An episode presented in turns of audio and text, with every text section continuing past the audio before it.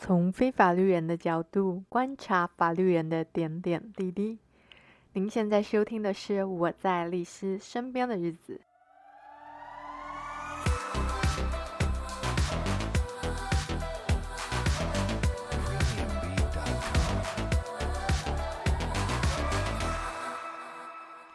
Hello，大家好。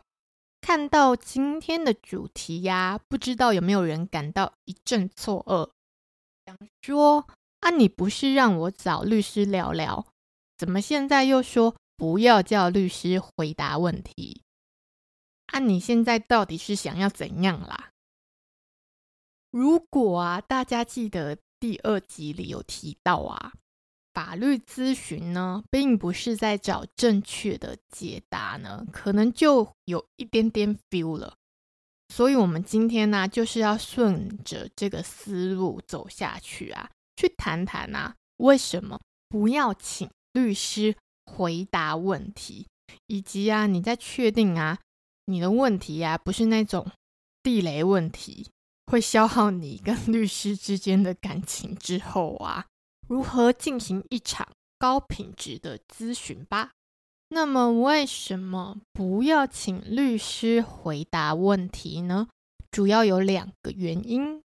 第一个原因就是呢，其实还蛮多人不太懂得如何去好好的发问，他们的问题往往都无法切中核心，也就是即使律师回答了，也无法真正解决他的问题。我知道这样讲很抽象啊。所以我现在就直接举我最近的亲身经历分享给大家。就前一阵子啊，我在星巴克啊喝咖啡的时候啊，就听到后面一桌的客人啊，两两位客人啊一直在聊天。那他们的聊天内容啊，根本就是可以直接去请教一个律师做一个完整的法律咨询，但他们就没有。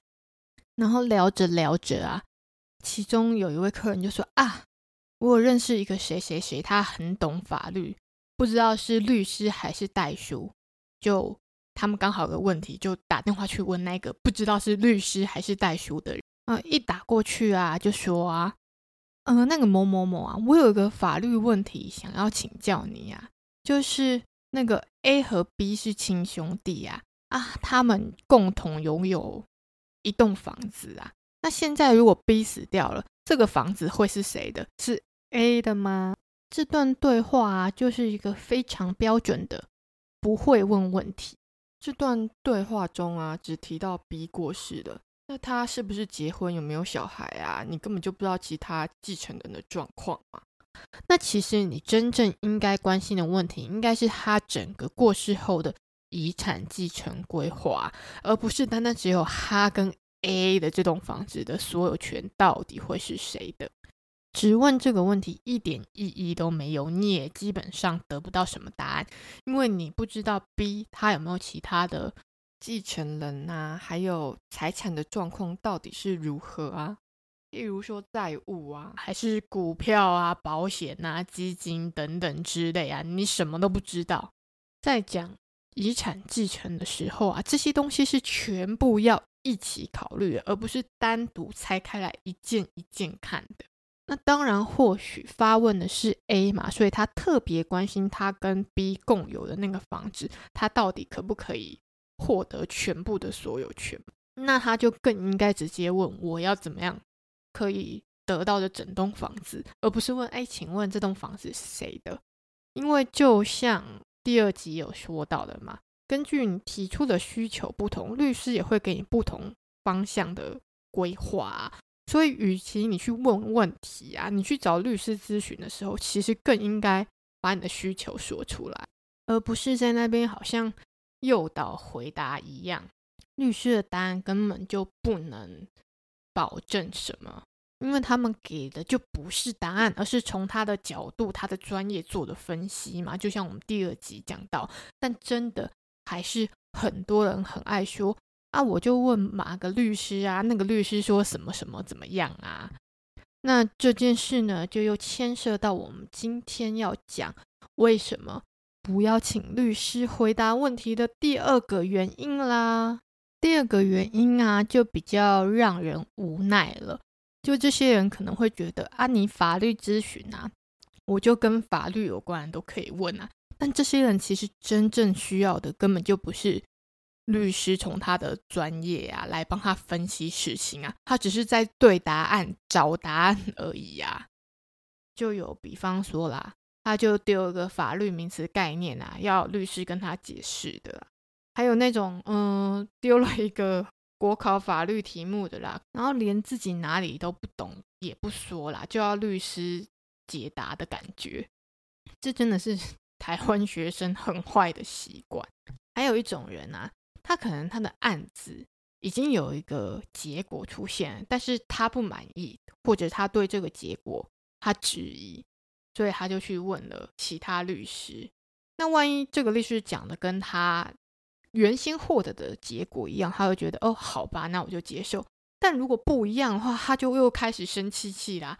但之前不就说过嘛，律师给的东西都只是方向性的建议，律师毕竟不是最终决定的人呐。如果你说打官司好了，最终决定的根本就是法官呐。律师能够给你的帮助，就是他在跟你聊聊过后，获取所有的资讯，用他的专业涵养去帮你做。整件事的通盘分析嘛，那每个律师分析出来的可能都不太一样啊，就在之前的节目也有讲过。所以，如果你的情况啊，不是你需要透过听不同的意见啊，来给自己一些启发啊，决定说，哎，我未来想要走哪个方向，就像第一集说的嘛，就是你找律师咨询啊，就像谈感情之前的试探嘛。你总是要多方比较，认识对象之后啊，才能找到一个比较合拍的人啊。那你如果现在不是这样，你只是想要一个答案的话，你就不要去找律师问问题，去占用对方的时间，把这个时间留给更需要的人吧。如果你要律师铁口直断说你这个官司会不会赢啊，能不能胜诉啊，这种律师没办法决定的东西，那你就去问法师吧。那如果你的问题啊是什么法律课业啊、论文啊之类的，那我想要找的也是老师，不是律师。那当然，如果你把这些问题公开在网络上啊，一定还是会有很多可能真的是律师啊，还是法律事务所会回答问题啊。毕竟我也说过嘛，现在。律师的市场也是竞争很激烈的，但是他们通常也会讲说，哦，原则上的情况是如何。那如果要更细节讲，他们也是会希望去找他咨询啊。就像我刚刚讲的啊，律师要做工作，不就是从当事人那边获得资讯，再去做分析吗？你现在没有给他们资讯，他们怎么分析嘞？也就是说，他们的回答是基于某种假设条件。而不是基于你的真实状况所做。好了，我已经在不要请律师回答问题这个点上花了太多时间了，现在就要来赶快来跟大家讲。那如果你真的要去进行法律咨询，你到底要怎么做比较好呢？其实一般人呐、啊，通常啊，在需要法律咨询的时候。都不会是一个太好的状态嘛？你回想上一集说的法律服务金字塔嘛，其实大家最常碰到的就是打官司啊。那打官司，你不是生气就是伤心嘛？可能委屈啊。但拜托，在找律师的时候，请收起你那些情绪化的宣泄。也不是说你不能带着情绪。但就不要花太多时间在宣泄你的情感，你要好好的厘清一下自己的思绪，交代清楚事件的始末，包含人事、事地物，以及最重要的你希望的结果。先不用管这个结果合理与否，可不可行。只是这些都你说了之后，律师再来去判断处理，给你建议。好比说网络霸凌还是诽谤啦，不管，反正就是有人在网络上乱讲你的坏话啊。那这时候你说要提告，那你提告的目的是为了什么？是你因此啊而就是失眠、睡不着觉、精神状况很差，导致你无心于工作啊，可能还需要去。看精神科，精神压力很大，所以你要请求精神抚慰赔偿。又或者你心理素质超好，你根本就没什么影响，但你就是觉得你们这群躲在键盘背后的小人，我就是要让你接受法律的制裁，告诉你这件事是不可以的，我要你们公开道歉。那说真的啦，就是在上一集提到的。不同层级的法律服务需求啦，安全、社交、尊重、自我实现嘛，这四个里面呢、啊，大家最常碰到的安全打官司啦，最多人碰到，反而最不知道自己想要的是什么。如果有仔细听上一集的人啊，就会发现啊，其他的法律服务需求啊，本来就是在我有一个很明确的目的。的时候才会去寻求律师的协助啊，但是打官司通常都是不得不的。好啦，那就做一个简单的总结啦，就是不要把律师当 Google 啊，就无事夏迎春，有事钟无艳呐，无聊没事找律师要一些不需要他专业就能获得的答案啊。那如果是真的有法律咨询服务需求的人呢？